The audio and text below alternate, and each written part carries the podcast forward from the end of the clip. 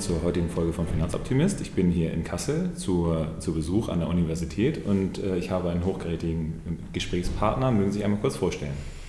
Hallo, gerne. Mein Name ist Christian Klein. Ich bin hier in Kassel an der Universität Professor für Unternehmensfinanzierung. Und was wir hier machen bei mir im Lehrstuhl, seitdem ich da bin, das sind jetzt schon fast sechs Jahre, wir beschäftigen uns ausschließlich mit dem Bereich Sustainable Finance in der Forschung. Okay, das heißt, äh, Sustainable Finance war, wie kam es denn dazu, dass äh, Sie da jetzt so sehr den Fokus drauf gesetzt haben? Es war wirklich persönliches Interesse. Also ich hatte ja den großen Vorteil, dass ich eben diesen Ruf bekommen habe. In der Universität Kassel ist es so, dass hier Nachhaltigkeit tatsächlich für die gesamte Universität ein Schwerpunktthema ist in der Forschung. Und ähm, mich hat schon immer der ethische Aspekt bei Kapitalmarkttransaktionen sehr interessiert. Und deswegen habe ich beschlossen, als ich hergekommen bin, dass ich mich in Zukunft ausschließlich darauf fokussieren werde. Also die Schnittstelle zwischen Kapitalmarkt, zwischen Anlageprodukten und Nachhaltigkeit, ethischen Fragestellungen. Es gibt ja die Meinung, dass äh, sich das ja fast per se ausschließt. Kapital ist ja moralisch neutral, habe ich mir immer mal wieder sagen lassen, ist so eine Grundstimmung. Wie wird das denn hier aufgenommen? Also ist es so, dass die BWL-Studenten da mit großem Interesse rangehen oder ist es eher so, dass da so ein Fremdeln dann da ist? Nein, die finden das wahnsinnig spannend. Und das ist ja ein Phänomen, das wir sowieso kennen, wenn sie mit den Menschen sprechen. Das müssen nicht nur BWL-Studenten sein. Und ähm, die Menschen fragen, äh, legst du Wert darauf, dass mit deinem Geld, das du anlegst, auch irgendwie anständige Sachen gemacht werden. Oder wenn sie das umdrehen und fragen, wie findest du eigentlich die Vorstellung, dass deine Altersvorsorge auf dem Rücken von Kinderarbeit irgendwie ähm, erbracht wird, dann bekommen sie immer die Antwort, dass sie das wahnsinnig wichtig finden und dass man zum Beispiel nicht in Waffen investieren will, dass man nicht in äh, Kinderarbeit investieren will. Ähm, also hier sind nicht nur Studenten total offen, ist meine Erfahrung. Okay. Ähm, ist es denn jetzt dann ein regionales Phänomen? Also ich meine, ich habe ja gesehen, dass Sie auch viel in Deutschland unterwegs sind. Also trifft man da immer auf offene Ohren oder gibt es da Ressentiments in bestimmten Bereichen? Also was wir ja machen hier, wir haben so ein bisschen so ein Spezialfeld, wir gucken uns ja tatsächlich den Retail-Investor an. Also wir schauen uns wirklich den privaten Kunden an bei seiner Kapitalanlage eben mit der Schnittstelle Nachhaltigkeit. Und das Interessante ist, da haben wir einige repräsentative Umfragen gemacht, wenn Sie den privaten Kunden fragen, findest du solche Themen wichtig? Bist du der Meinung, dass bei der Kapitalanlage von deinem Geld darauf geachtet werden sollte, dass man bestimmte Kriterien beachtet? Also zum Beispiel, dass nicht in Waffen investiert wird, kommt immer die Antwort, die Antwort ja. Ich finde das wahnsinnig wichtig. Also in unserer Umfrage war es in etwa so, ich habe die Zahlen jetzt nicht mehr genau im Kopf, aber ein Großteil, zwei Drittel der Anleger haben gesagt, sie finden das unglaublich wichtig und sie möchten, dass dabei geachtet, darauf geachtet wird. Und das Interessante ist, wenn Sie dann die Leute fragen, und achtest du wirklich darauf, wenn du das machst, ähm, sind es plötzlich nur noch 5%, die auch wirklich darauf geachtet haben. Also das ist, glaube ich, eine Thematik, die wir noch nicht ausführlich genug diskutiert haben. Das ist den Menschen nicht wirklich bewusst. Ähm, bei die meisten Menschen, wenn sie irgendwie Kapitalanlage tätigen, gehen zu ihrem Finanzberater.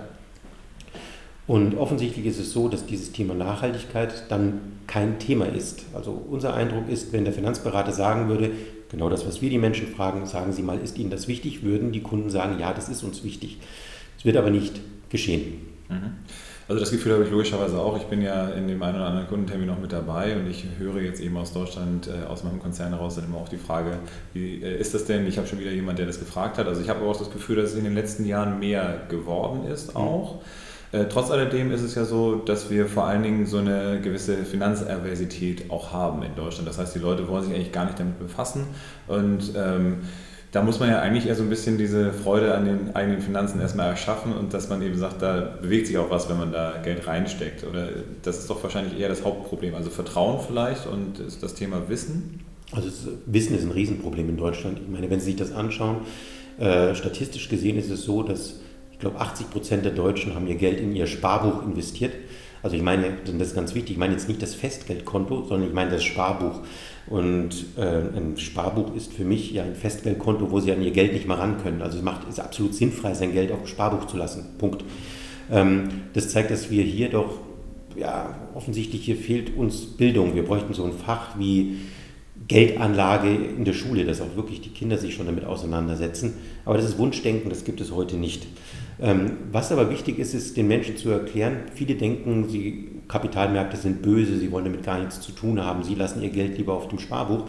Aber der Punkt ist doch, dass das Geld auf dem Sparbuch ja nicht irgendwo bei der Bank in den Keller eingesperrt wird, sondern das arbeitet.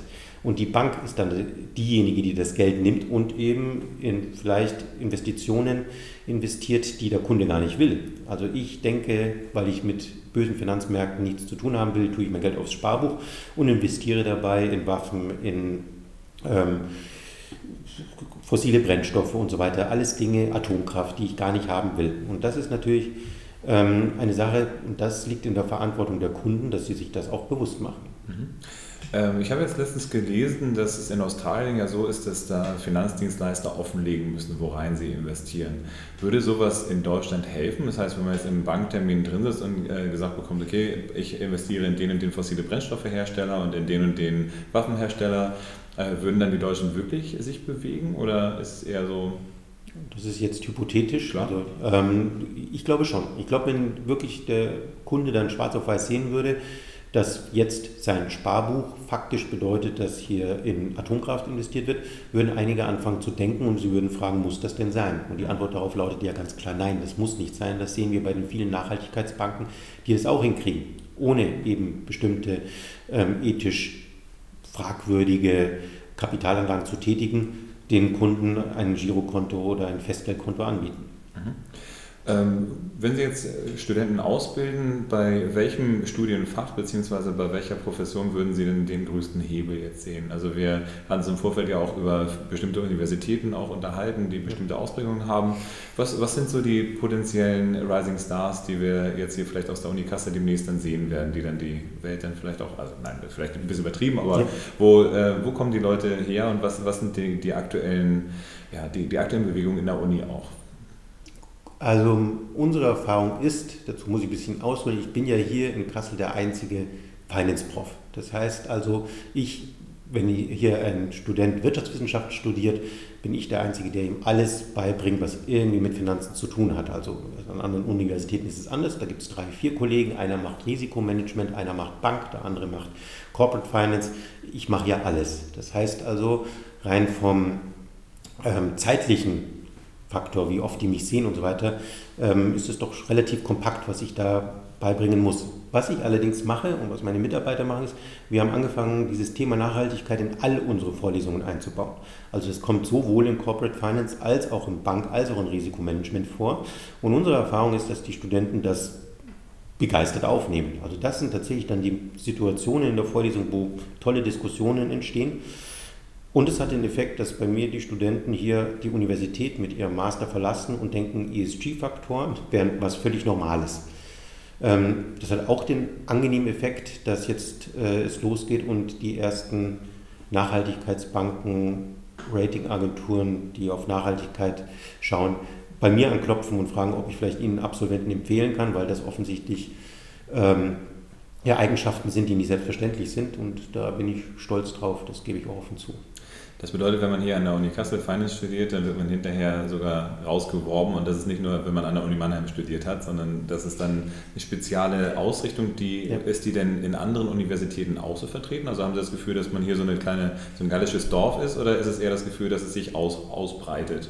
Also es, es breitet sich aus, Gott sei Dank. Ähm, bis, ich würde ja sagen, bis vor sechs Jahren, ne, als, als, fangen wir mal an, als ich vor sechs Jahren angefangen habe, war das Thema Sustainable Finance absolute Nische. Also es war auch so, dass ich auf Konferenzen den Kollegen erklären musste, was ich überhaupt mache. Die wussten das nicht. Ähm, inzwischen ist das nicht mehr so, also die viele wissen, um was es geht. Es gibt eine Handvoll Kollegen, die das ja schon lange machen. Ähm, gerade die Kollegen in Hamburg, Busch und Bassen sind da ja sehr, sehr aktiv und äh, in Hamburg ist es ja auch sehr, sehr beeindruckend, was die da im Bereich Sustainable Finance gerade aufbauen. Ähm, Kollege Schäfer in Stuttgart hat ja noch erwähnt und jetzt höre ich besser auf und entschuldige mich bei allen, die ich gerade vergesse, aber es gibt viele, viele Kollegen, die sich da seit Jahren mit befassen und die eine sehr, sehr gute Arbeit machen und sehr, sehr gute Studenten in dem Bereich ausbilden.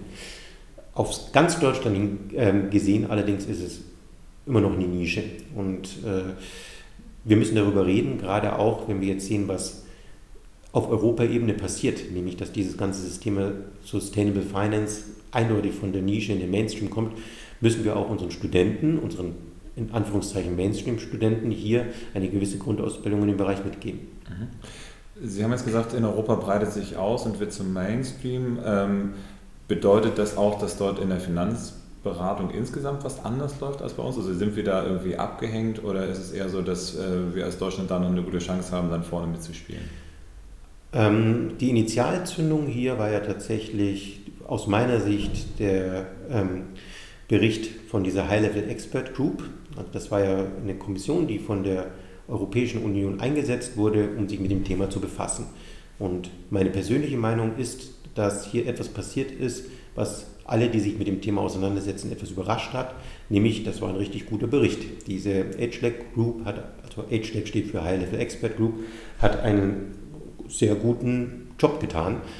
Und seitdem geht es ja auf europäischer Ebene erstaunlich schnell. Also die Europäische Kommission gibt hier richtig Gas und lässt meiner Meinung nach auch keinen Zweifel daran, dass die das, was man jetzt bis jetzt abstrakt gedacht hat, auch konkret in Gesetze gießen will. Ähm, das ist, ist auch wieder mein persönlicher Eindruck, eine Entwicklung, die wir in Deutschland so ein bisschen verschlafen. Also auf Treffen, auf Tagungen wird darüber geredet und einige Banken sind auch nervös, wenn es eben so Gerüchte gibt, dass eben verbindlich das Thema Nachhaltigkeit in Beratungsgespräche eingebaut werden soll. Ähm, dann ist denen schon klar, dass sie hier unglaublich Nachholbedarf haben und ihre Berater ausbilden müssen. Und eben wenn wir jetzt hier über Beraterhaftung noch reden würden, dann würden wir ja in Teufels Küche kommen. Also da, da schwappt richtig was auf die Banken zu.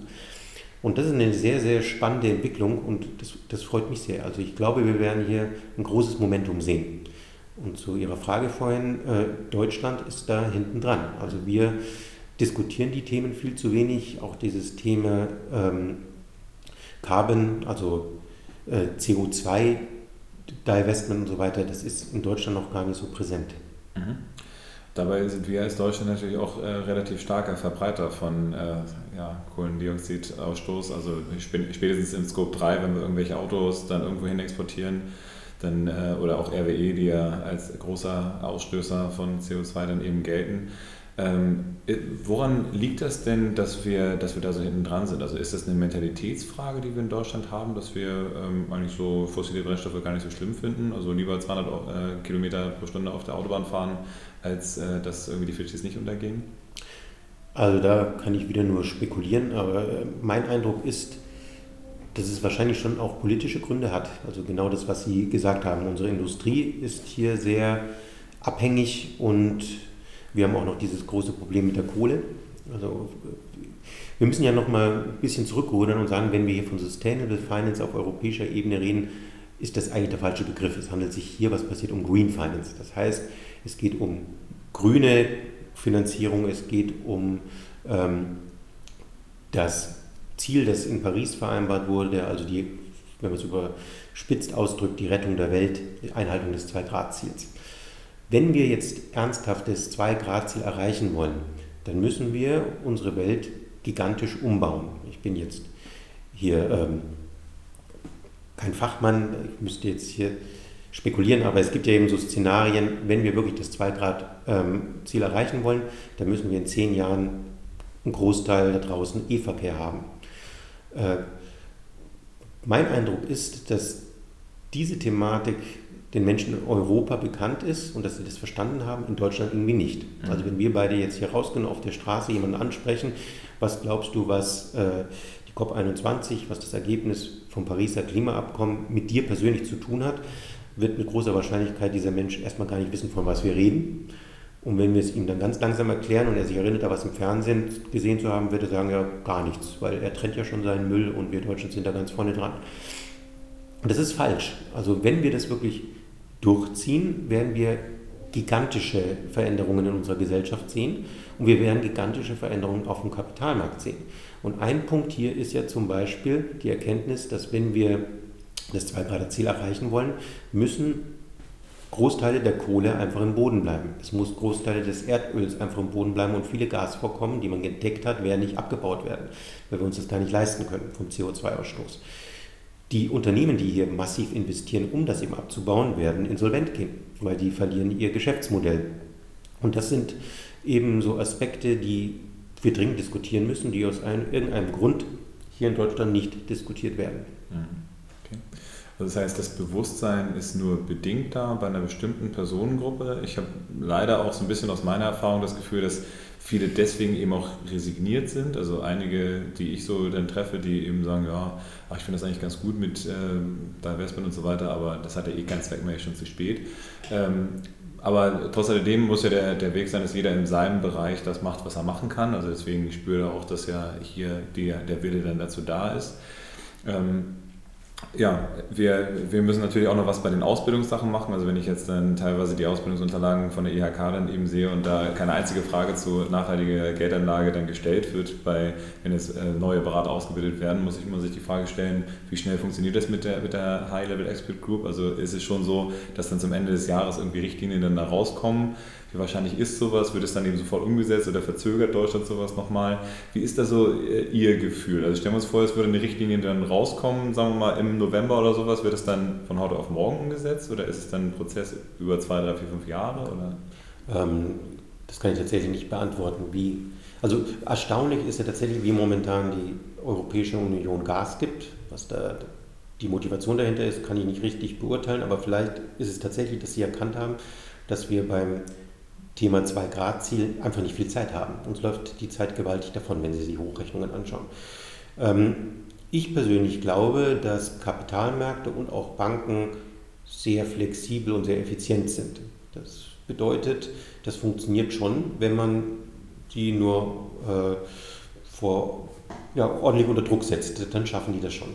Aber der Aufwand wird immens sein. Also wir wissen auch eben aus unseren Umfragen, äh, dass die Menschen sagen, ich bin zu meiner Bank gegangen und habe mal gefragt, wie ist denn das eigentlich mit nachhaltigen Geldanlagen? Und die haben dann die Antwort bekommen, naja, du willst doch nicht etwa Geld verschenken. Und das ist ja auch so ein Unding, dass immer noch irgendwie das Gerücht da draußen rumschwebt, dass sie auf Rendite, auf Performance verzichten müssen, wenn sie auf Nachhaltigkeit Wert legen. Also daher sind die Ergebnisse aus der empirischen Forschung eindeutig, dass es da keinen negativen Zusammenhang gibt. Punkt. Und ja, hier fehlt viel Kommunikation hier ähm, fehlt viel Aufklärung. Und ich glaube, dass wir die Menschen unterschätzen. Ich glaube, wenn wir ihnen das erklären würden, wenn wir die Thematik ihnen erklären würden, würden viele Leute sagen, okay, lass uns das tun.